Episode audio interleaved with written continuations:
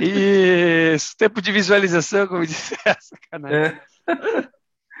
Tá online. Tá online. Então tá bom. Legal. Vamos ver se. É para estar, né? Fechou, vamos, vamos, vamos aguardando o pessoal entrar mais uns, uns dois minutinhos. Tempo de visualização, como disse. É. Tá online. Henrique, obrigado aí pela, pelo seu tempo, né? Disponibilidade de bater esse papo com a gente também. Prazer estar aqui, gente. Estou muito contente de estar aqui com vocês. Vamos aguardando. Eu tô com algum eco aqui, pessoal, de, de, de YouTube. Você deve estar com as duas com as duas plataformas abertas, Diogo, o Zoom e o YouTube. Hum, o meu tá fechado, mas eu Vamos tô na mesma situação aqui. Quando... Mas vamos lá, agora acho que, eu, acho que caiu. Tá funcionando. Tá funcionando? Então vamos lá, pessoal. Boa noite a todos. Sejam bem-vindos à comunidade GP para mais uma live, a nossa décima live da comunidade GP. Fico muito feliz hoje aí de estarmos com a presença de um grande amigo e, e coach vamos assim dizer, né? Henrique Bueno foi meu coach aí por, por um bom tempo, dentro do processo de business coach também, então uma, uma experiência muito saudável que eu tive também de desenvolvimento pessoal. Mas antes da gente passar a palavra para ti, Henrique, eu quero só contextualizar um pouquinho para o pessoal que está chegando, né? Alguns convidados, algumas pessoas novas que estão acompanhando a nossa live é, também pelo YouTube. Então, hoje a gente está é, duplamente, estamos divididos, como diz, um pedaço está no Zoom, um pedaço está no YouTube, é algo novo que a gente está aprendendo aqui também a, a, a trabalhar e, e, coordenar dentro desse processo, né? E falar um pouquinho de como é que funciona a, a nossa comunidade, né? Então, o que, que é a nossa comunidade? Nossa comunidade, na realidade, é uma comunidade de líderes, onde a gente busca a troca de experiência, onde a gente busca é, conectar líderes experientes com líderes em desenvolvimento, líderes em processo de desenvolvimento e crescimento, né? E a gente tem feito é, isso por meio de lives semanais, toda terça-feira às sete e meia da noite. Ah, essa é a nossa décima live.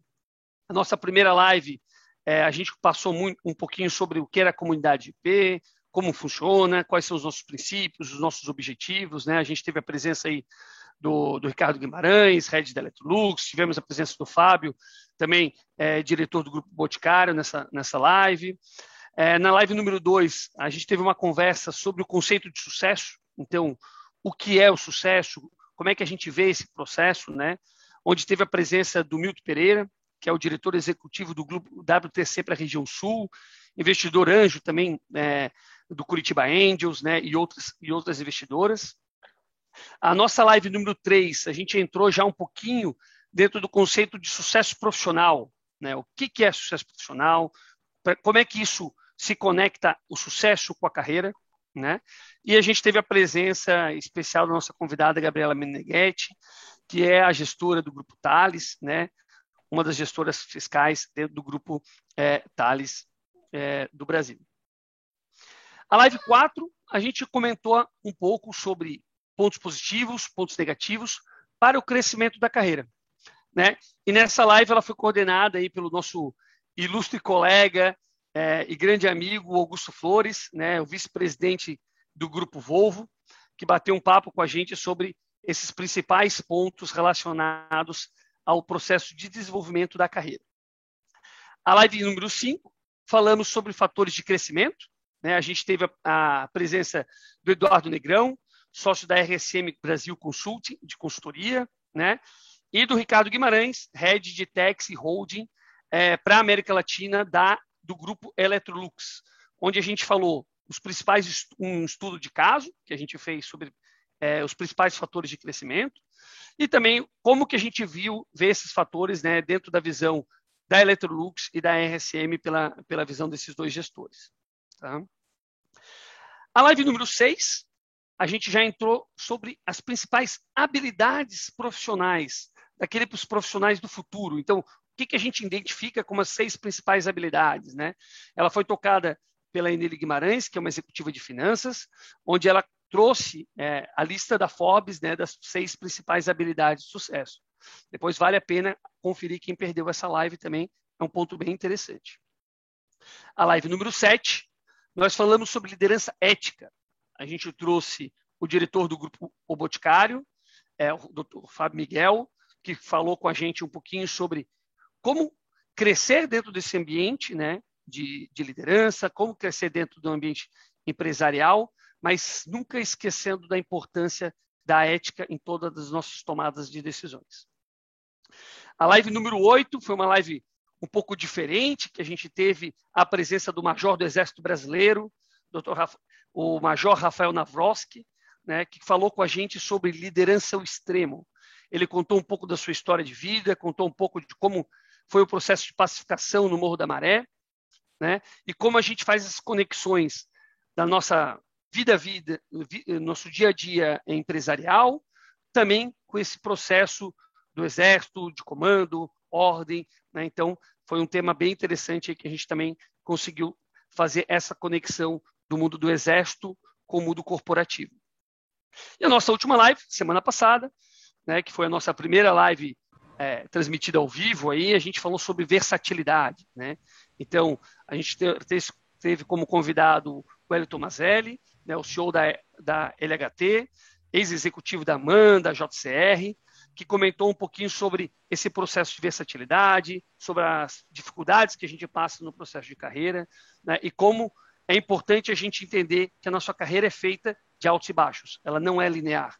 Então a gente vai passar por vários desafios, né, por vários percalços durante esse caminho, e automaticamente é importante que a gente tenha isso muito uh, alinhado e, e, a versatilidade, a questão de adaptabilidade, ela é super importante nesse processo.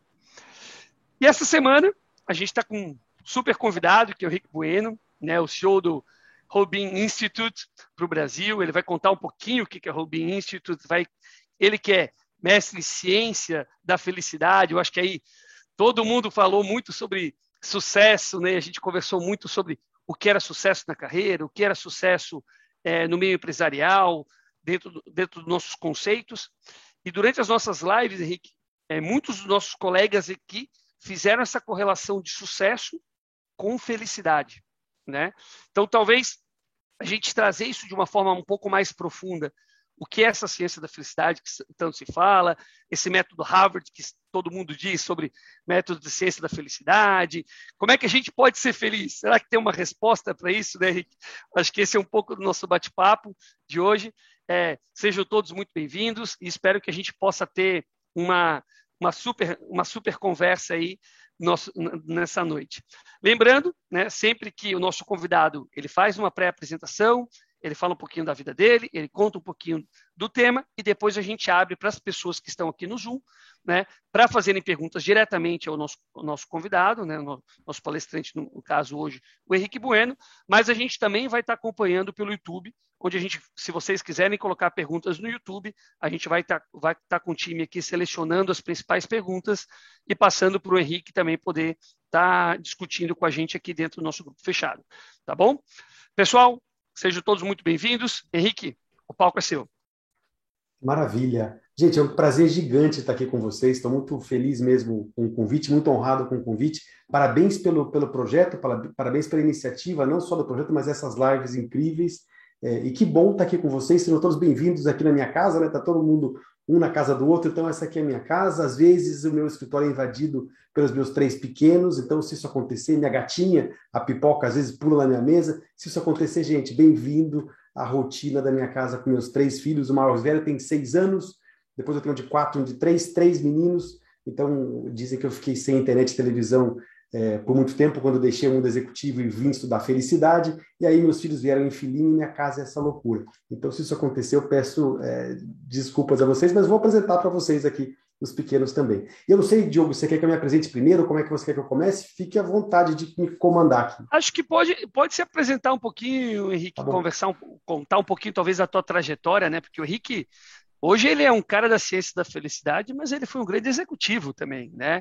E aí talvez mostrar um pouco dessa virada de chave, né, dentro da tua carreira, eu acho que é legal, porque conecta muito com o nosso, nosso propósito aqui de é, como é que a gente faz essa conexão do mundo, é, talvez do nosso dia a dia lá, né, na, na batalha do dia a dia comercial, mas também não esquecendo que a gente é um só, né? A gente vem falando muito sobre isso, né? Que não existe dois jogos, não existe dois Henriques, é a mesma pessoa que está lá, e agora na pandemia ficou muito mais claro ainda, né?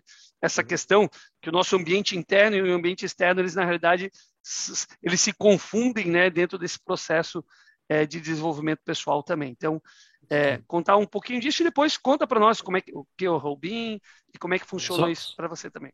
Só fazer um, um, um parênteses aqui, bem rápido, é, para todo mundo que está assistindo a gente. É, o Henrique aqui, eu conheci o Henrique é, através da CNN, só para ter uma noção de que é o cara aqui, né? Não estou querendo puxar o saco nem nada, mas é o cara que está aqui falando com vocês, então é uma oportunidade enorme.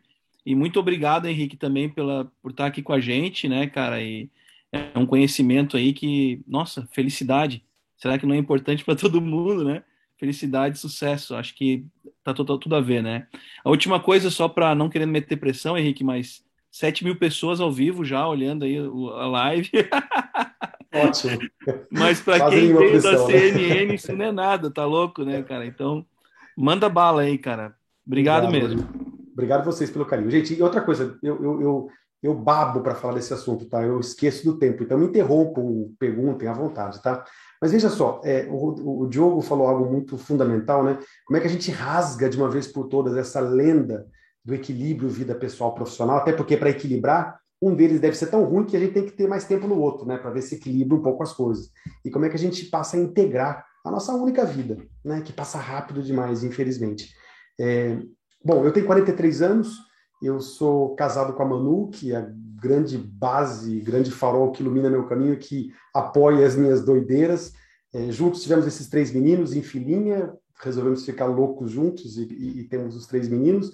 Eu moro na Joia do Paraná, cidadezinha de Antonina, num, num sítio no meio da Mata Atlântica, e eu fui durante 10 anos é, executivo, meu, meu, meu, minha etapa final, eu era diretor jurídico na Ambev, Brasil e América Latina, é, e depois de muito tempo é, lidando com o executivo, eu comecei a notar que alguma coisa estava errada. Eu não sabia o que era, eu não sabia nem o que fazer com isso, com essa informação. Mas por que será que depois de ter conquistado tudo aquilo que todo mundo tinha dito que eu precisava conquistar para ser feliz, minha vida estava uma droga?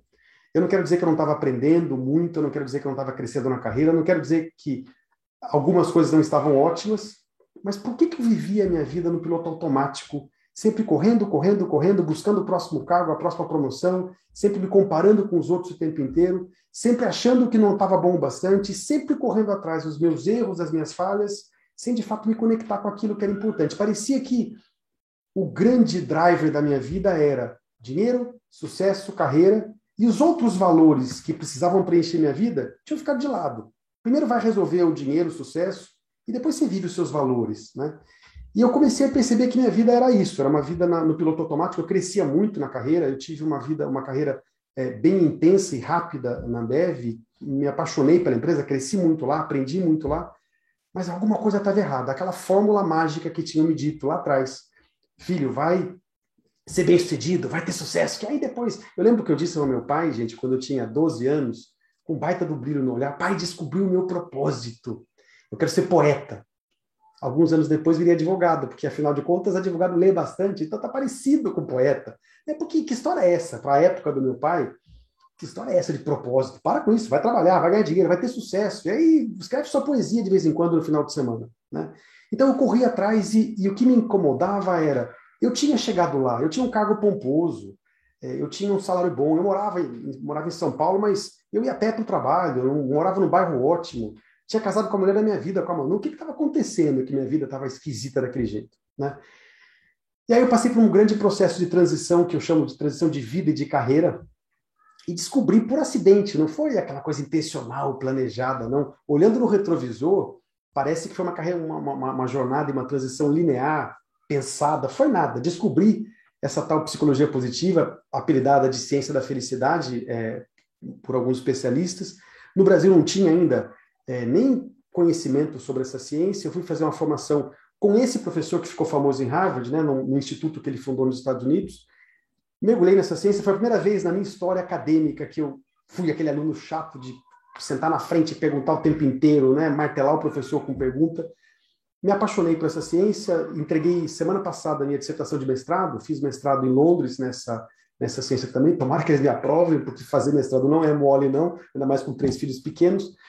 E depois desse, desse início, né, desse início de, de, de, de conhecer a ciência, de entrar no mestrado, eu acabei decidindo que o Brasil precisava conhecer essa ciência do jeito certo, né? Porque todo mundo aqui que, que já ouviu falar de coaching, já ouviu falar dos dois lados de coaching, geralmente o lado negro da força, né? O coaching como uma promessa mágica, aquela coisa toda. E eu falei, puxa, a psicologia positiva tem uma tendência de ser falada no Brasil do mesmo jeito, né? com, com um nível de superficialidade, de promessa, que não vai fazer bem para o que a gente está querendo construir. Então eu decidi que eu queria trazer para cá o instituto de maior peso global na época, e hoje continua sendo um dos maiores players, que é o Robin Institute.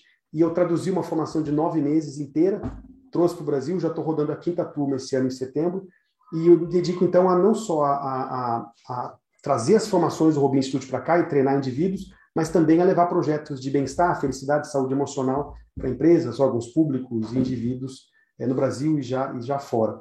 É, sou apaixonado por essa ciência, por favor, fiquem espertos, se vocês me convidarem para live, eu vou aceitar, porque eu adoro falar sobre isso. Falo que meu papagaio, me interrompam à vontade, estou aqui para conversar com vocês. É um grande prazer apresentar é, esse meu trabalho e trazer, tirar um pouco de, de trazer um pouco de luz ao redor desse tema de felicidade, ciência da felicidade para vocês. Muito bom, Henrique, muito bom.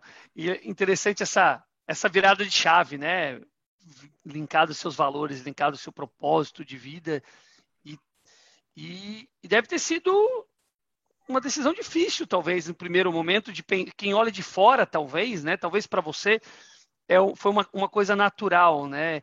a partir do momento que tu vê os valores, mas para quem olha de fora todas essas, essas grandes movimentações que a gente faz, e às vezes até mesmo decisões que a gente tem que tomar dentro da nossa carreira, são complexas de quem está vendo do lado de fora. Né?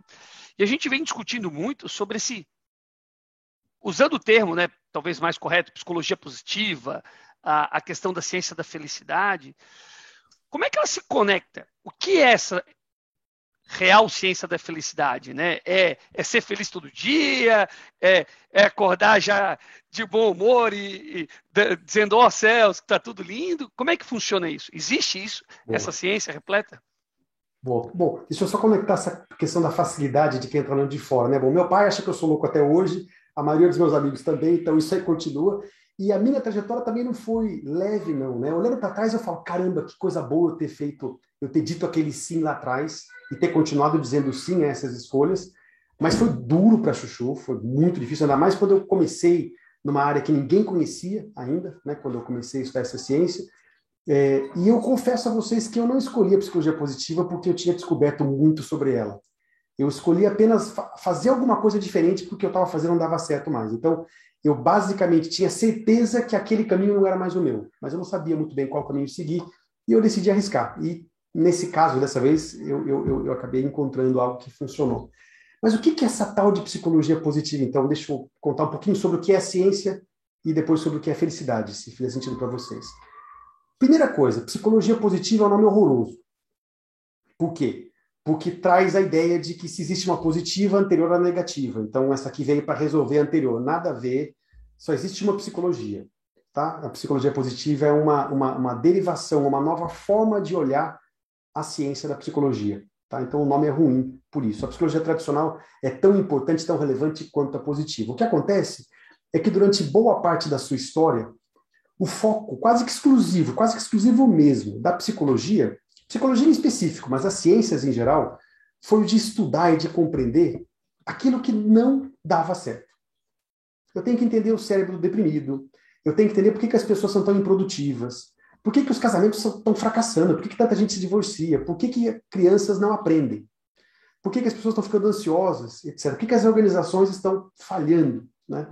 Então a psicologia mergulhou em estudar isso. E, gente, que bom.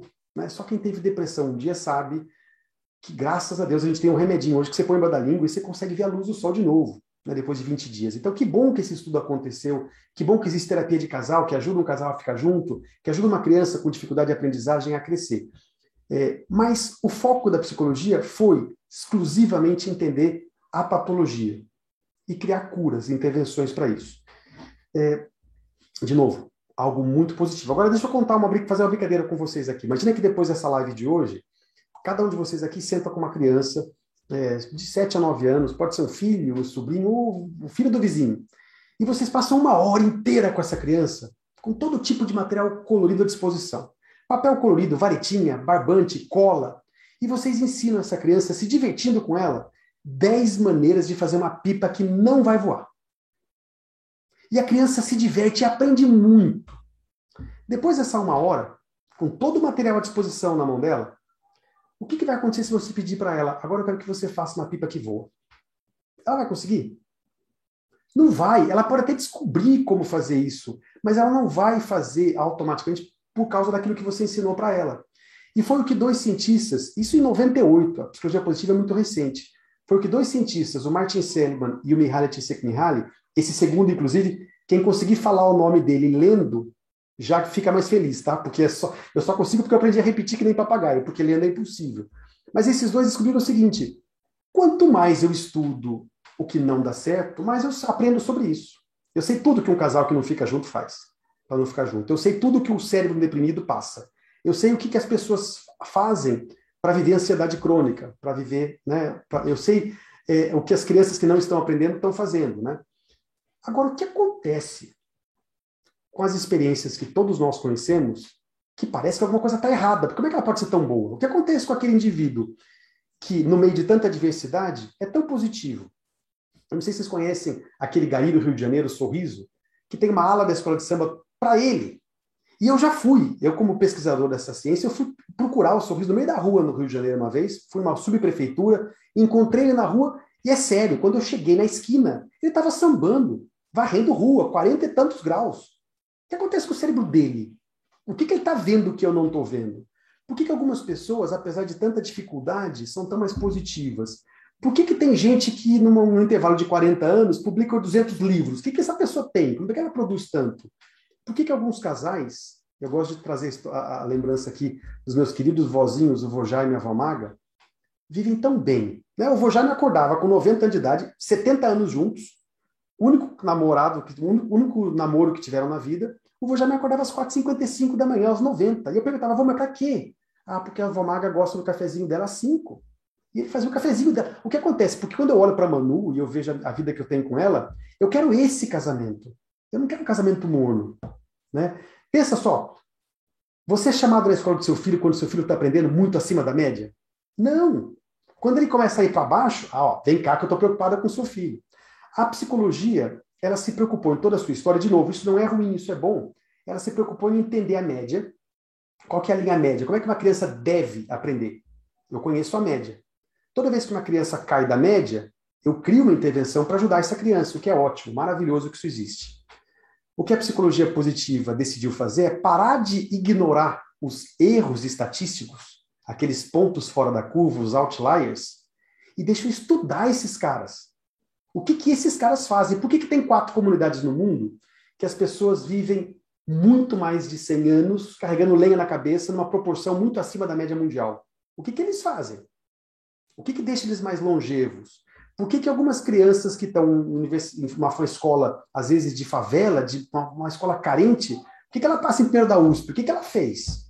Né? Então a psicologia decidiu que eu preciso usar o rigor científico, a metodologia científica de estudo para investigar as experiências altamente bem-sucedidas, isolar o que, que essas experiências têm a nos ensinar e ajudar as pessoas que estão na média a, quem sabe, se eu aplicar a mesma metodologia, a eu elevar o meu potencial para viver o grande objetivo da vida de todo mundo, que é viver o maior potencial possível. Ninguém aqui, eu tenho certeza disso, ninguém quer ter uma carreira sonsa, ninguém quer ter um casamento morno, ninguém quer, que o filho tenha uma vida mais ou menos. Você quer que seu filho bombe, você quer ter uma vida mais feliz possível, você quer produzir o máximo.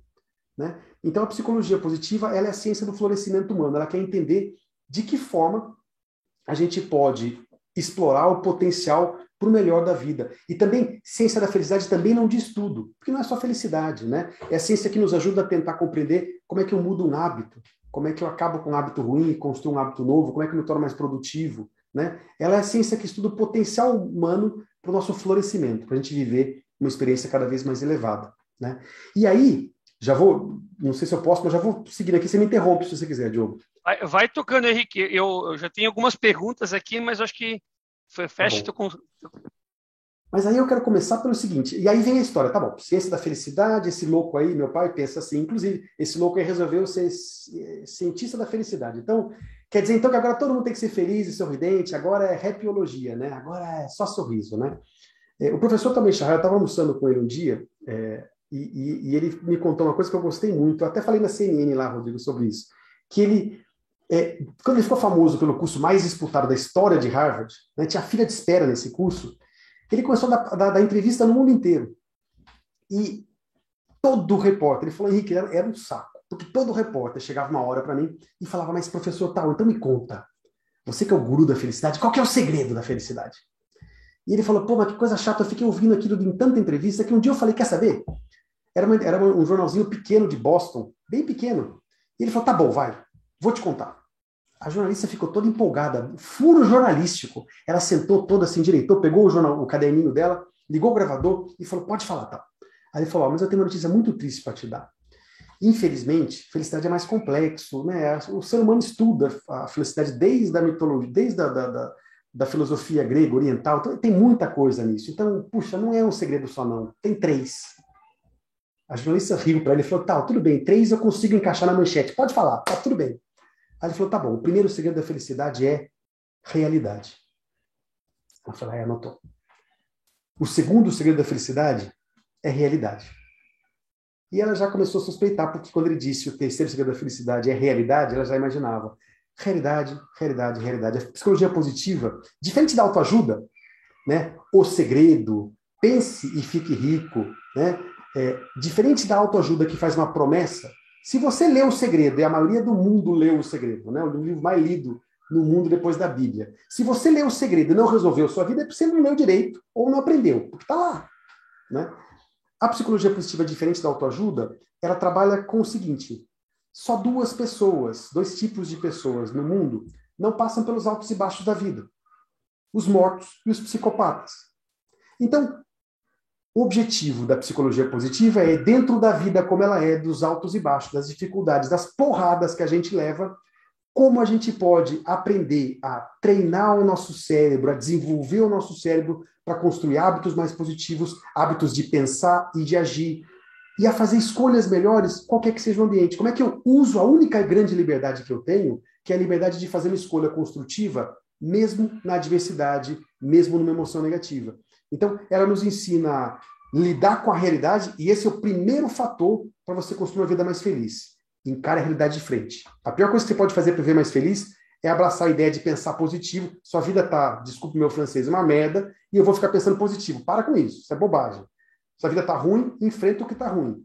E joga fora a ditadura do ou, de achar que tudo tem que ficar lindo para você começar a escolher ser feliz.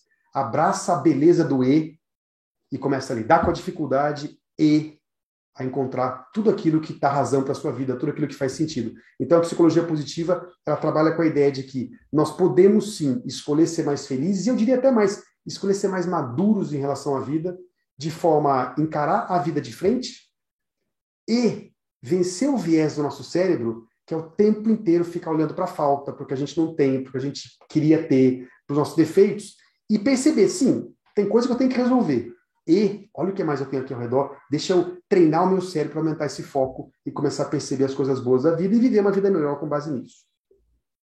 Faz sentido, Diogo? Faz muito sentido, cara. E eu tô, eu, eu, deixa eu fazer, conectar uma pergunta aqui, depois eu já abro para o pessoal ter um, um bate-papo também.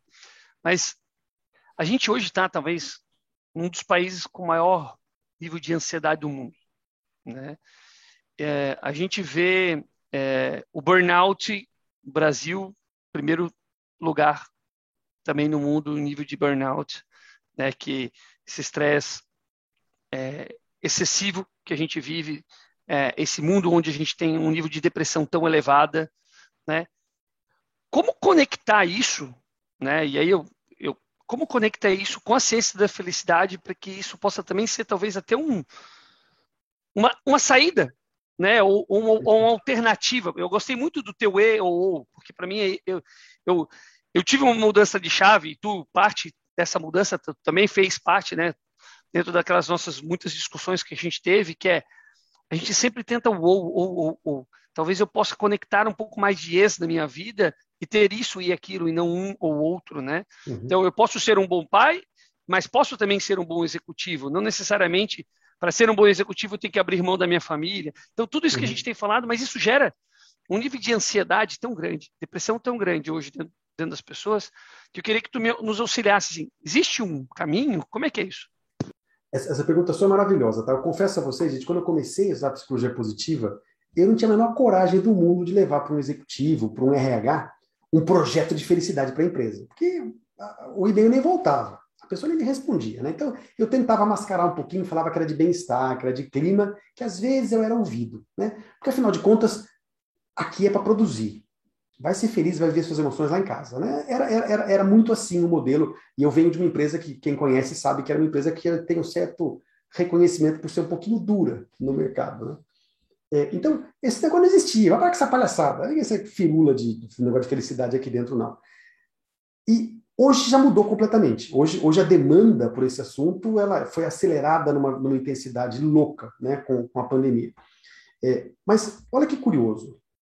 Eu preciso hoje, hoje eu chego para o executivo, eu vou passar para vocês alguns gráficos aqui agora, Diogo, e vou mostrar alguns dados, e eu chego para o executivo e eu mostro isso. O meu projeto tem o objetivo de trazer isso aqui. Mas pensa assim, Estou vendo a Larissa aqui, o Nicolas, o Wagner.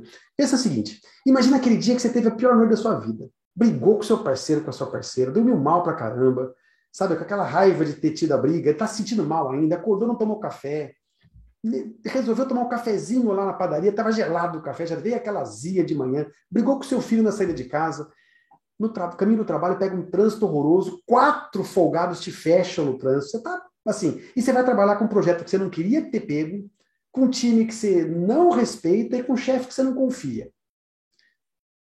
Como é que você se entrega nesse dia de trabalho? Como é que você produz? Como você se relaciona com as pessoas? E quantas vezes, tenta contar, você vai olhar no relógio pensando, meu Deus do céu, parou essa desgraça, não está rodando meu relógio. É ou não é? Agora, vamos pensar no outro dia, a outra quinta-feira. Você encontrou um seriado novo do Netflix, maratonou com seu parceiro ou sua parceira, foi dormir bem pra caramba, acordou, tomou um café da manhã maravilhoso, deu um abraço no seu filho, não tinha trânsito para ir para o trabalho.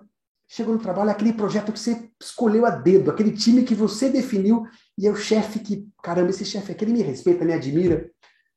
Como é que você entrega? Como é que você produz? Como você se relaciona com as pessoas? E eu garanto a você que é muito provável que você olhe no relógio e fale, caramba, já são sete horas, minha esposa vai me matar que você já está atrasado, que você tem que voltar para casa para jantar, que você esquece do tempo. É intuitivo. As pessoas, quando estão bem, elas se relacionam melhor com as pessoas, elas têm, elas produzem mais, elas vão muito além do job description, elas não trocam a empresa por um salário maior, não trocam. Não trocam, se fica. E tem mais. A ciência hoje mostra, elas têm um sistema imunológico mais forte, elas têm uma pressão arterial melhor, elas vivem mais. Alguns estudos mostram que pessoas mais felizes vivem em média sete anos mais do que as outras. Elas se relacionam melhor com as outras. Elas são mais éticas. Elas são mais generosas. Eu, quando eu penso no que eu quero para o meu filho, se eu posso ajudá-lo a ser mais feliz, para que com isso ele seja mais generoso, mais ético, caramba, encontrei a fórmula. Hoje, a gente entende que construir um ambiente mais feliz é uma fórmula muito mais poderosa do que ficar tentando tratar saúde mental com um psicólogo, com atendimento, com sala de descompressão que ninguém vai porque tem vergonha de ir, tem medo de ir para não levar bronca depois, ou para não receber, para ninguém dar risada dele depois, né? Construir um ambiente onde a felicidade seja possível e a pessoa possa buscar esse caminho é uma solução para esses problemas. E alguns dados aqui, Diogo, só para ilustrar, que é o que eu levo para o executivo, né? Então eu não falo muito sobre a intuição é, não, mas eu falo para ele, a gente sabe hoje cientificamente que pessoas mais felizes têm empresas que investem em ambientes mais felizes, em ambientes que onde as pessoas se conectam, têm liberdade psicológica, podem falar e podem se conectar e podem lidar com as próprias emoções, tem 300% mais inovação. 300%. Quanto que representa inovação no mundo de hoje? Pra vocês terem uma ideia, Dubai, um país que em, em alguns aspectos tem prosperado, né? Tecnologia principalmente, é um país que tem um ministério da felicidade, que não coincidentemente está tá no mesmo andar do Ministério da Inovação. Pessoas mais felizes inovam mais. Pessoas mais felizes, ambientes que investem em, em, em, em felicidade, têm um turnover mais de 50% é, é, menor, retenção de talento de quase 60%, vendem mais, tem uma média de venda de 31% maior. E olha o lado, o lado de baixo da curva. Ambientes que investem mais felicidade têm 125% menos burnout, 66% menos auxílio-doença. Olha o custo para a empresa, mas banana para o custo da empresa. Olha o custo humano daquele pai e daquela mãe que vão trabalhar e voltam para casa incapazes de serem pais e mães. 125% menos burnout, 66% menos auxílio-doença. A verdade, gente, é que todos nós carregamos um mito. Todos nós. Dinheiro traz felicidade. Se não traz, manda buscar. Se não compra, aluga. Né? A, gente tem, a gente tem essa ideia. E se não trouxe ainda é porque é pouco. Né? Se fosse a Mega Sena da virada, aí traria. Né? Todos nós carregamos essa, esse mito, essa lenda, e, e a, ju, a juventude atualmente, quando é pesquisada, quase 80% continua tendo esse objetivo de vida: fama e dinheiro. Né? Só que muitos de nós, eu, por exemplo, naquela minha vida que eu contei a vocês, eu tinha chegado lá do ponto de vista de sucesso financeiro, de resultado, e a felicidade não veio. A gente sabe hoje, por também dados científicos, que não existe uma relação de causa e consequência entre dinheiro e felicidade. Não existe, salvo em condições extremas. Então, o indivíduo que ganha o suficiente para começar a suprir necessidades básicas, ele tem uma elevação, um incremento de felicidade e bem-estar real e sustentável. Depois disso, não existe uma relação de causa e consequência. A gente ganha mais, se acostuma, quer ganhar mais, e quer ganhar mais, e quer ganhar mais. Né? O contrário, entretanto, a gente conseguiu comprovar que é verdadeiro. Pessoas mais felizes tendem a ter mais sucesso e a ter mais resultado financeiro ao longo da vida. Porque você trabalha muito mais, você tem muito mais garra no que você faz. Né? Então, a gente virou de ponta cabeça essa equação com os estudos da psicologia positiva, de que dinheiro e felicidade não tem uma relação. Tem um estudo bacana desse Mihaly Csikszentmihalyi, ele começa um artigo dele com a seguinte pergunta: se somos tão mais ricos, por que não somos mais felizes? E ele faz um estudo das famílias americanas dos últimos 70 anos e ele mostra que é uma loucura o nível de elevação de capacidade financeira e econômica das famílias americanas, na né? quantidade de a, a, a capacidade de, de, de, compra deles, o nível de tecnologia. Você chega em casa, o aplicativo já liga a televisão no canal que você quer, né? Já é tudo automatizado, tudo tecnológico e só aumentou depressão, obesidade, ansiedade e suicídio. Não tem uma relação causa e consequência com, com felicidade. O contrário é verdadeiro. Acho que o Rodrigo está com a mão levantada, né, Rodrigo? Faz um tempão, desculpa, fiquei falando sem parar. Não, Henrique, nossa, cara, muita coisa, assim, a cabeça vai, né, tu vai falando e vai abrindo, abrindo um monte de perguntas, um monte de ideia, assim, para falar sobre isso. Eu, nossa, para começar, tu já conseguiu me deixar feliz aqui hoje, né, cara? Porque muito top esse assunto, tá? Eu concordo contigo também sobre o nome. Eu acho que psicologia positiva não é o melhor nome. E confesso que a primeira vez que eu ouvi esse, esse, esse assunto, ah, tem faculdade de felicidade. Eu falei, ih, rapaz, isso aqui. Ah, é, isso aqui é aquela galera aqui assim, ó, sabe? Tá, não sei o quê, mas Aí eu comecei a ter um pouco mais de, de, chegando um pouco mais perto disso, das grandes empresas, essa coisa começou a, a chegar mais perto de mim. Aí começou a vir a mídia, né, cara, até o ponto que essa, essa a, a matéria da CNN que tu, que tu fez lá, tá? É, que tu fez, no que tu, tu deu, uh, tu foi entrevistado, para mim aquilo ali, eu, nossa, eu li assim, meu Deus, faz todo sentido, é uma questão óbvia, né? Então, é, como é que eu não tinha percebido isso? Que não é essa coisa do paz e amor, né? Isso aí é uma coisa séria. E assim, eu vejo assim, o ser humano, ele estuda tanta coisa, é matemática, engenharia, não sei o quê, medicina, não sei o quê. E agora nunca parou para pensar na felicidade, né? É uma, e a gente está aqui para ser feliz. Eu acho que, pelo menos, eu estou aqui para ser feliz, né? Eu espero que todos sejam felizes também. Até anotei algumas coisas aqui. É, e aí eu pensei o seguinte, eu era, eu era um cara, tá, Henrique, até falando um pouco sobre mim, que eu era muito performance, performance, performance, performance, e eu não, como líder, né, eu não era um líder é, autoritário, eu era um líder democrático, mas era, eu media a régua era pela, pelo resultado 100%, né, bem aquilo que tu falou ali, É, não, para ser feliz em casa, aquela coisa toda. Só que, assim, com o tempo, eu comecei a perceber que as questões humanas, que a, e a felicidade faz parte disso, elas estão relacionadas com performance, bem o que tu falou ali. Então, quer dizer, o cara que quer performance, ele não pode é, é, negligenciar o humano, né? Porque queira ou não, isso eu, nossa, eu fui levar um tempo para amadurecer como pessoa, como líder, para entender isso. Que não pode negligenciar o humano e a felicidade das pessoas. Bem aquilo que tu falou, as pessoas felizes, elas vão produzir mais. Com certeza elas vão produzir mais, né? E eu, antes de ter percebido isso, eu, eu era um cara, como eu falei, totalmente. A minha filha está gritando aqui, desculpa aí. Mas vamos lá, é a, é a pandemia, né? Mas o que acontece? Então eu sempre fui um cara de performance, performance, performance. E aí eu teve uma virada de chave muito importante na minha vida, que eu quase morri com o Covid, peguei o Covid ali, foi uma coisa bem pesada. É, fui para oxigênio, perdi 12 quilos em nove dias, foi uma coisa bem pesada. É, sofri bastante, depois eu não conseguia andar, sabe? Mas eu me lembro que a, o que eu lembrei na hora que eu estava lá com medo de morrer, né? Foi justamente naquela coisa, meu Deus, eu fui sempre um cara da performance, performance, performance.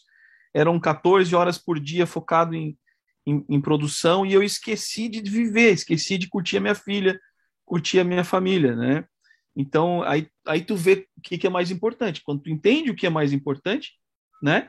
As, as tuas ações mudam, porque a, a prioridade muda, muda as ações, né? Uhum. Então eu, eu, eu percebi, aí tu falou sobre isso agora há pouco, que uh, uh, tu tens que separar um espaço para ser feliz. Tu não pode pensar só é, na, na, na, na, performance, performance, trabalho, né? Então, uma, eu tenho duas perguntas para ti, na verdade. Só, só, só, complementar o que você falou, Rodrigo, que é o seguinte: nós nos tornamos bons naquilo que a gente pratica. Você se tornou um cara muito bom em performance. Você praticou isso a vida inteira, você estudou isso. Exatamente. E, e no fundo, no fundo, assim como 100% das pessoas, o que você queria no final da performance era ser feliz. Né? Performando bem, eu ia ter um baita de um bônus, eu ia crescer na carreira, eu ia ficar. e eu ia ser feliz. Então, você treinou e você ficou bom nisso. Né? Quando as pessoas me procuram é, para a formação do Rubinho, a formação de nove meses que, que ensina como você levar esse ciência para sua vida, ah, mas o curso é caro, vou pagar nove mil reais para dar felicidade, que bobagem é essa? Você paga 15 mil para fazer uma pós-graduação disso, mais 15 daquilo, mais 15 para um MBA, mais 30 em dólar, para fazer um curso ali, porque você acha que se eu fizer esse, esse, esse, outro, aquilo, eu vou ganhar mais e aí eu vou ser feliz. Existe uma, uma, um estudo hoje que mostra que o caminho que nós aprendemos para construir felicidade baseado no resultado lá na frente é um horizonte que a gente só fica empurrando cada vez mais para longe e não constrói felicidade aqui agora. Então, sim, nós nos tornamos bons naquilo que a gente pratica. Se você estuda, e vários, a minha tese de mestrado, inclusive, foi comprovação é, estatística que num curso que eu dou de sete dias, eu consegui levar cinco indicadores de bem-estar e felicidade. Né? Então, estudar, praticar, perceber como é que o seu cérebro funciona, as armadilhas mentais que você cria e começar a mudar o seu jeito de pensar, tem um, um potencial de elevar a sua vida. Então, você está coberto de razão. Exatamente. E assim, então tem que ter espaço para isso, porque é aquilo, se tu não, não tem um espaço para ser feliz, eu digo até espaço tempo, temporal, né? Porque assim, se tu não tiver conexão com as pessoas, tu não tiver conexão com o mundo, não tiver com a natureza, isso eu peguei muito ali, eu comecei a praticar. Se não tiver conexão com a tua família, com amor, tu não tens essa essa, essa, essa recarga de energia, né? Então tu fica só naquela coisa. Então assim, é, eu tenho duas perguntas na verdade. A primeira pergunta é, é as pessoas, é, é, essa psicologia positiva, ela veio porque justamente por, por essa questão mesmo, ah, queremos encontrar a felicidade, é, achar uma forma de chegar na felicidade, ou foi, eu estou pensando já naquela coisa do, como é que se diz, o, é, a teoria da conspiração, né? Ou as empresas perceberam que existe, um, existe performance nisso e vamos trabalhar isso porque isso dá performance. Essa é a primeira Boa. pergunta. Deixa eu tá? responder essa já? Pode, pode. Deixa eu responder essa, depois você faz a outra. Essa pergunta tá. é fantástica, tá? Porque a psicologia positiva, a gente gosta de brincar que os pais dela né, são recentes. Em 98, Martin Seligman fez o discurso de posse da Associação Americana de Psicologia como presidente e, e lançou esse desafio, né, da psicologia mudar o foco dela para o positivo. É, mas ele é o pai existem os avós e os bisavós. Né? É, é, é já existia uma filosofia nos Estados Unidos, principalmente é, antiga, que já trazia ideias sobre esse assunto. A psicologia humanista, né? É, um dos, um, dos, grandes nomes foi o Maslow, por exemplo, ela já trazia essa ideia. Só que o que aconteceu nessa época é que basicamente faltou embasamento científico teórico. Né? Então existiam modelos baseados em impressões, em análises qualitativas, é, é, muito pouca análise quantitativa, real, né, estatística. Então, o que mudou agora foi que a forma de estudo, então, quando Maslow tentou trazer, tem um, no livro dele, tem um capítulo que ele chama Por uma Psicologia Mais Positiva. Ele já traz o assunto, mas não colou. Por que, que não colou? Porque ele vivia no auge do movimento é, industrial, né, de produção, resultado. Por que, que agora deu certo? Essa pergunta é incrível, Rodrigo. Por que, que deu certo agora? Porque juntou-se uma tríade, né? Uma direção da ciência, que foi o Seligman que trouxe, os cientistas com vontade de estudar e alguém pagando, alguém financiando, senão não tem pesquisa, né? E esse alguém pagando aconteceu pelo seguinte: algumas empresas que estão há mais de 15, 20 anos reclamando das novas gerações, ah, essa geração nova chega aqui e fica com esse papinho de propósito. E aí troca de empresa. O cara troca uma empresa que paga um bônus milionário para andar de patinete, para ganhar menos. Esse, esse povo é louco. Então, durante muito tempo, eu, quando estava no mundo corporativo, eu ouvia isso. As pessoas, os executivos, criticavam as novas gerações, não dizendo que eles são perfeitos. Ninguém é perfeito, eles têm seus problemas, como nós também temos. Mas o problema eram eles. Só que, de repente, essas novas gerações começaram a entrar para empresas com uma visão mais nova de mundo e de vida e começaram a mudar o mundo. Né? Uma Airbnb, em 10 anos, valia mais que o Sheraton e o Hilton juntos. O que, que acontece? O cara não tem um imóvel, não tem um, um prédio no mundo e vale mais. O que está acontecendo? Então, o nível de inovação, de disrupção, de mudança começou a ser louco. E essas empresas começaram a perder gente boa, que pareciam doidos, né? Aquela família de propósito, e foram lá mudar o mundo. Então, só, opa, opa, tá bom. Eu sei que esse pessoal não é perfeito, mas tem alguma coisa errada com o meu modelo. Eu tenho que entender. Eu tenho que entender o que é propósito. Eu tenho que entender como é que eu construo o propósito. Eu tenho que entender essas coisas. Então, o investimento na comunidade científica começou a acontecer. Então, faz todo sentido. Houve uma conexão, sim, do interesse científico do investimento para entender o que está acontecendo com o mundo. Né? Por que, que as pessoas hoje não querem tirar? Eu lembro na minha época, eu tirei a minha carteira de motorista, eu tinha 18 anos e acho que três dias. Eu já estava dirigindo com a minha carteira de habilitação na mão. Né? Hoje não, eu não quero ter carteira, porque eu vou de patinete. Eu, eu, prefiro trabalhar aqui do lado e ter uma vida assim do que o que aconteceu com essa geração nova. Então, a, a, a, as empresas começaram a querer investir nisso, por isso que a ciência floresceu. Muito obrigado, olha, top. E até eu não vou fazer a segunda pergunta, porque eu, senão eu vou acabar pegando aqui o tempo de outros, mas se der tempo eu pergunto no final. Só tá para dar um pouco de, de, de espaço para a galera aqui. Senão vão achar que eu estou dominando aqui. tá, tá bom? Manda, Diogo. Até, até Rodrigo, até pensar, o pessoal que estiver no YouTube também, se quiserem mandar mensagens, né? Não esqueçam de curtir, mandar para os amiguinhos, toda aquela parte divertida que é importante que é a gente fazer.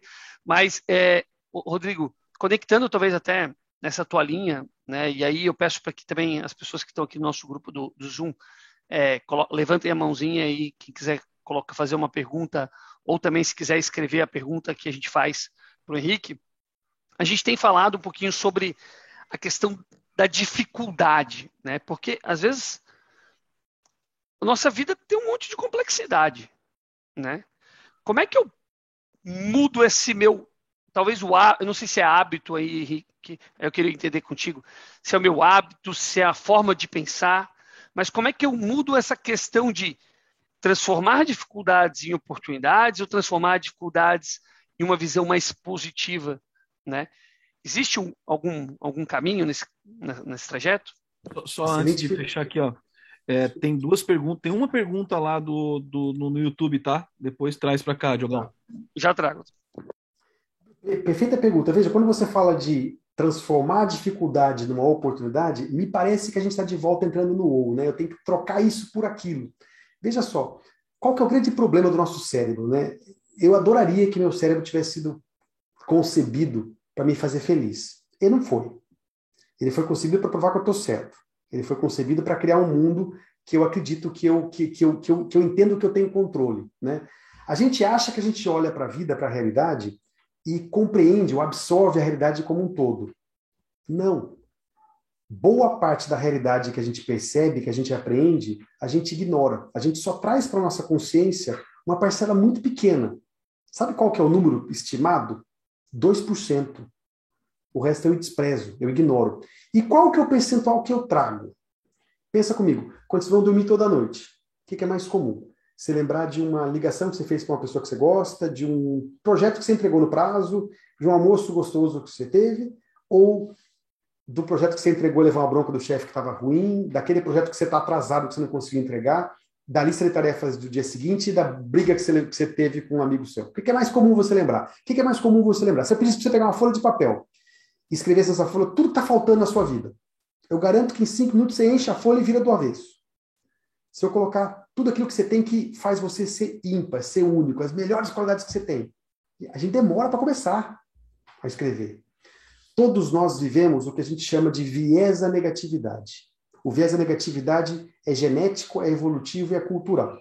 Né? Imagina os nossos é, é, é, ancestrais andando na savana, dois amigos andando na savana. De repente, uma moita balança. O primeiro amigo, em um segundo, está em cima de uma árvore com duas pedras na mão, porque ele sabe que atrás da moita vai ter um tigre dente de sabre. O segundo amigo sorri e fica louco para ver o que está atrás da moita, porque ele acha que finalmente ele vai poder abraçar um esquilo. E ele acha que o esquilo vai ser muito fofinho. Depois de dez encontros como esse, um dia pode ser que seja um tigre. O que, que vai acontecer com o amigo que achava que era esquilo? Virou jantar. Portanto, a genética dele não passou para a gente. A genética que nós temos, ela tem uma tendência a ser muito mais daquele indivíduo que se preocupava o tempo todo e viu negativo do que o outro. Quando a criança chega da escola com o boletim, 16 notas azuis e uma vermelha, qual é a primeira que a gente olha e reclama? A gente vai dar parabéns, filho, 16 azuis. Não, não, não, não. Ô, filhão, vermelha? Sério? Né? Então, genética, evolutivamente e culturalmente, nós temos um viés à negatividade, a focar muito mais no negativo. É, um pesquisador brinca, ele diz que o negativo é como velcro o positivo é como teflon. O negativo gruda, fica. O positivo são micromomentos de positividade, são singelos, são efêmeros, eles passam. Então, o que acontece com o nosso cérebro? Ele vai focar naquele negativo. Ele deixado no natural, ele vai sempre ver o problema, o problema, o problema o tempo inteiro, né? o negativo. Na vida de uma pessoa, de um indivíduo normal, alguns testes mostram isso, salvo em condições extremas, de bullying, de uma zona de guerra, de conflito doméstico, num dia a dia normal, nós temos muito mais experiências positivas do que negativas. Só que a negativa gruda, marca, eu percebo quando ela acontece, a positiva passa. Quem que sai de manhã e olha para o céu azul, para o sol, e, pô, que só bacana que isso. Quem que faz isso? Passa. Quem que almoça um almoço gostoso e fala, nossa, que almoço gostoso. Não, você almoçou e pronto, foi embora. Né? É, quando eu comecei uma prática da psicologia positiva, que é a prática da gratidão, né, que se, se der tempo eu falo para vocês aqui, parecia uma loucura para mim, porque eu não via. Isso aqui, minha esposa falou bom dia para mim, não foi mais que obrigação. Não tinha gratidão nesse negócio. Né? Então, a nossa tendência é ficar olhando sempre o negativo. Né? E qual que é o objetivo da psicologia positiva, então? É a gente começar... E, e nosso cérebro, pensa isso nisso, Diogo. Imagina o seguinte, é como se eu fosse para academia todo dia pelos meus últimos 43 anos de vida e fizesse musculação só com o braço direito. Meu braço direito está forte, o esquerdo está fraquinho. A conexão neural que busca ativamente, lembra que eu, que eu jogo fora 98% e só capto 2%? A conexão neural que fica procurando os problemas e perigos e as dificuldades está forte. Eu estou fazendo musculação com ela todo dia, desde que eu nasci.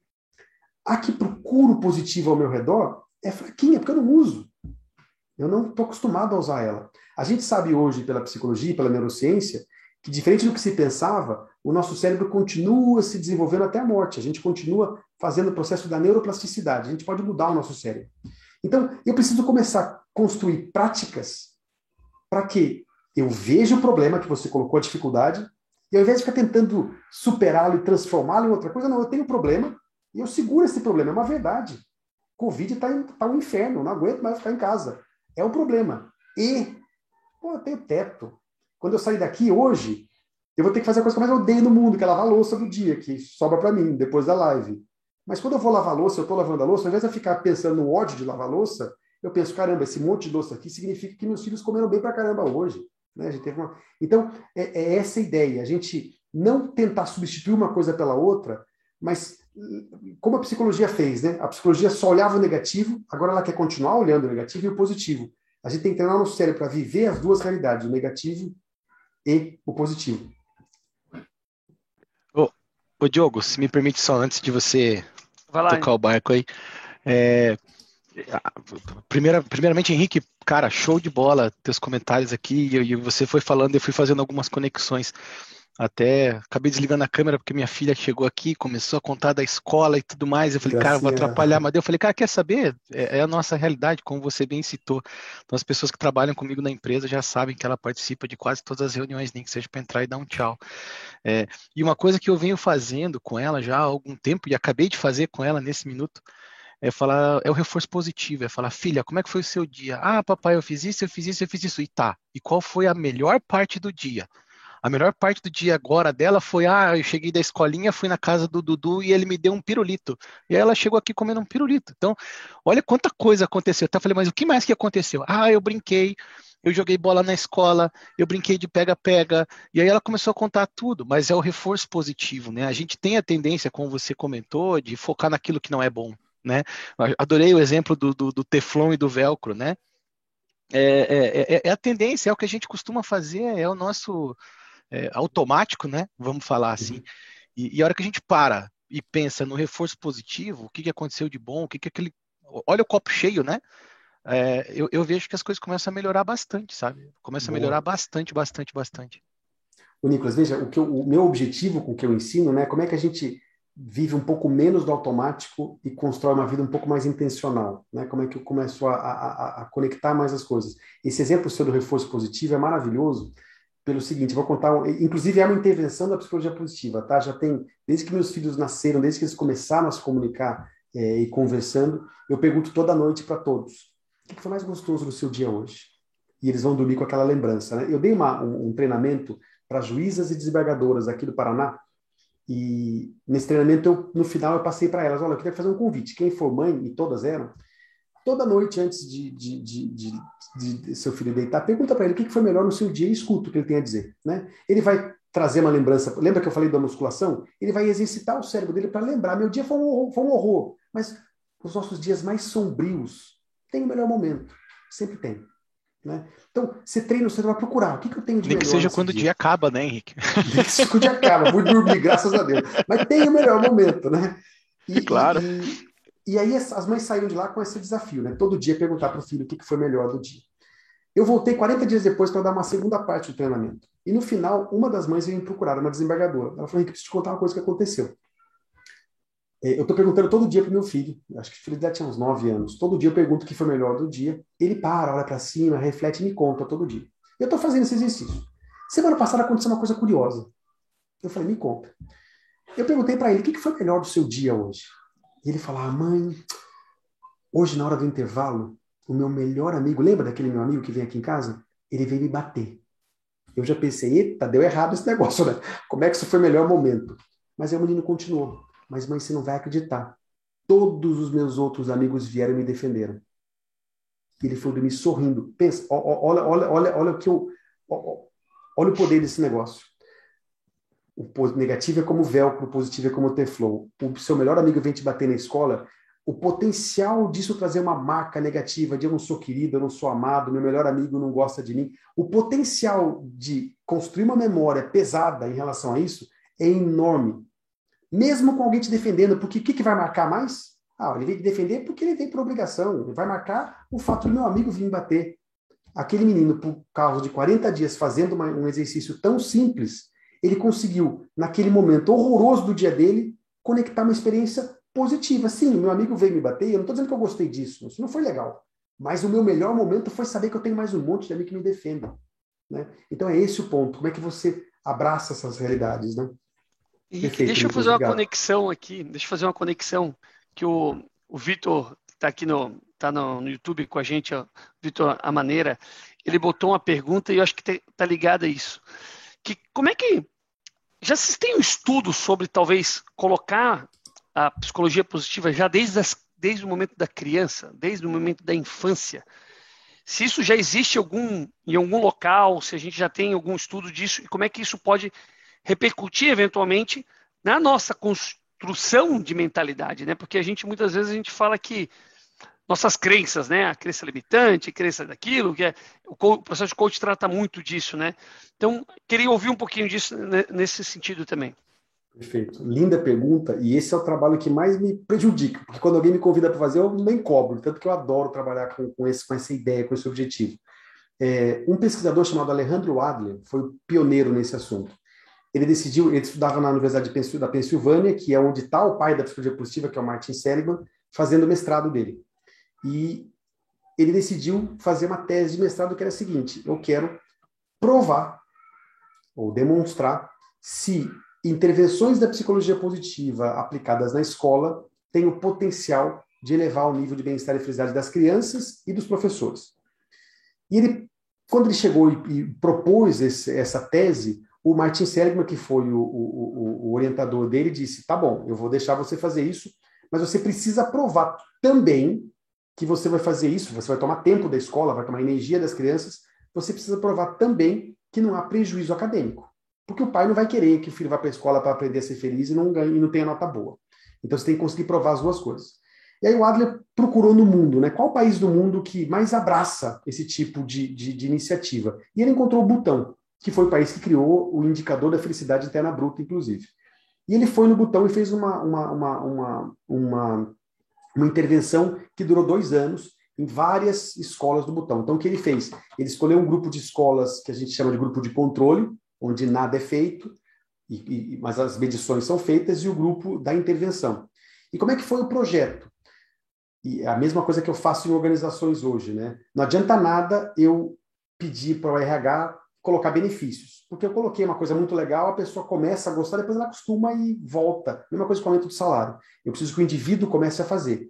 Mas não adianta o indivíduo fazer se a liderança não abraça isso e não comunica isso. Então, na escola é a mesma coisa. Não adianta ensinar o aluno se o professor não está vivendo isso. Então, pegar uma escola no Brasil que o professor está vivendo uma ansiedade crônica, não adianta ensinar o aluno a, a, a lidar com isso não ensinar o professor primeiro. Então, o Adler começou com um projeto que envolvia os professores, depois envolvia as crianças, e com o tempo a própria comunidade vinha perguntar: o que está acontecendo com meu filho? Deixa eu saber o que está acontecendo aqui, que eu também quero. Né? Então, foi um projeto que envolveu a comunidade escolar, as crianças e depois os pais. E ele comprovou algo incrível, né? Eu tenho todos os artigos e adoro ler e reler esses artigos, porque ele comprovou o seguinte: a intervenção serviu para elevar o nível de bem-estar, de satisfação com a vida dos professores, das crianças, serviu para elevar o que a gente chama de autocapacidade, que é uma capacidade interior de, sim, a realidade me afeta, o ambiente me afeta, mas eu sou capaz de moldar o meu dia para um dia um pouquinho melhor. Então, construiu essa autocapacidade interna e o mais surpreendente. Assim como felicidade a gente comprovou que traz dinheiro e sucesso, ele conseguiu comprovar que as crianças que tiveram um nível de satisfação e bem-estar elevados, em comparação ao grupo de controle, onde a intervenção não aconteceu, tiveram um resultado acadêmico também melhorado. Então, ele comprovou que sim, melhora o bem-estar, melhora a satisfação, melhora a capacidade de lidar com a realidade, de ser mais resiliente, por exemplo, e eu não mantive o resultado acadêmico, não, o resultado melhorou. Lembra? A criança que vai para a escola e está sentada lá, sofrendo bullying, levando bronca do professor, desanimada com o que ela está aprendendo, o que, que ela aprende? A criança que está num ambiente de suporte, de comunidade, conversando com naturalidade, vivendo as próprias emoções, sendo aceita pelo que ela é, ela estuda mais, ela aprende mais, ela lida melhor com a escola e vai melhor. Esse projeto dele virou um paradigma para o mundo, tá? Então existe uma existe um grande conselho mundial de educação positiva que visa acelerar esse desenvolvimento no mundo. É, já existe, se eu não me engano, o México, o Chile, a Austrália, vários países já adotaram esse projeto como política pública educacional. No Brasil, como existe agora no, no currículo básico a necessidade de ensino é, de educação socioemocional, existem vários projetos no Brasil e eu toco vários também com esse objetivo. E, eu acho que está conectado, né, até aquilo que tu comentou antes. Se ele gera para o adulto, né, esses resultados de produtividade, de inovação, para a criança ela também tende a gerar esse resultado positivo e auxilia até na própria formação, né, dentro uhum. desse processo. E aí eu vou conectar com a pergunta da Larissa Bem, que ela perguntou: poderíamos dizer que talvez a felicidade ela é um objeto desse exercício de positividade diária? Como é que, como é que é essa conexão? O exercício de se colocar de uma forma positiva, ela está conectada com a, com a felicidade. Posso, posso pedir para você complementar, Larissa? Você consegue ativar o seu áudio? Só para entender bem. Jogou na fogueira, agora jogou na fogueira. Joguei na fogueira, é. o Rodrigo falou também, a pergunta também tem curiosidade. É, pelo que eu estou entendendo, né, do teu discurso, né, e, e, e as formas, né, de, de da gente trabalhar aí com a felicidade, eu entendi que ela tem a ver muito com a positividade que a gente tem, que a gente apresenta. É, então, se eu tiver atitudes positivas, eu vou produzir algo e vou ficar mais feliz, é isso? Bom, bom entendi. Veja, é perfeito o seu comentário e tem uma coisa que é interessante aqui, tá? É, não tem nada a ver com pensar positivo. Foi o que eu falei. Meu mundo está uma droga, eu vou ficar. Que é, o que a autoajuda sugeria, né? Vou ficar pensando, pensando, pensando positivo. Meu mundo está né, tá uma droga. Não é isso. O que a psicologia positiva sugere é de que forma a gente pode agir positivo, construir ações, comportamentos positivos. Né? Então, é, sim, tem a ver com positividade. Por quê? Imagina. O que, que é felicidade? Agora, trazendo o que o Diogo perguntou no começo, eu enrolei e não falei até agora. O que, que é felicidade? Né? É uma coisa passageira? Né? É, é um pequeno momento? Felicidade é a experiência de prazer e a percepção de que a vida faz sentido, vale a pena. Né? Então, por um lado, ela tem dois componentes importantes. Tá? O primeiro componente é o componente afetivo, emocional. Pessoas mais felizes sentem emoções boas, sentem alegria, contentamento. Então, tem um componente emocional muito importante. Só que só esse não basta. Né? Eu viver minha vida correndo atrás de prazer e de emoções boas não vai adiantar. Por quê? Tem um segundo componente que é o cognitivo. Eu tenho que avaliar a minha vida positivamente. E o meu cérebro é meio que um inimigo nisso, porque ele está sempre olhando o que está faltando, pelo viés da negatividade. Então eu preciso desenvolver o meu cérebro para começar a perceber o positivo. E aí, se me permitir, como eu falei que felicidade tem a ver com realidade, realidade, realidade, e como eu, né, como a gente sabe que a vida bate, e às vezes bate duro, um dos estudos da psicologia positiva tem a ver com resiliência, que é um conceito que todo mundo no mundo executivo conhece de cabo a rabo. E deixa eu, acho que explica um pouquinho a sua, a sua pergunta, Larissa, explicando o que, que a psicologia positiva entende por resiliência. Né?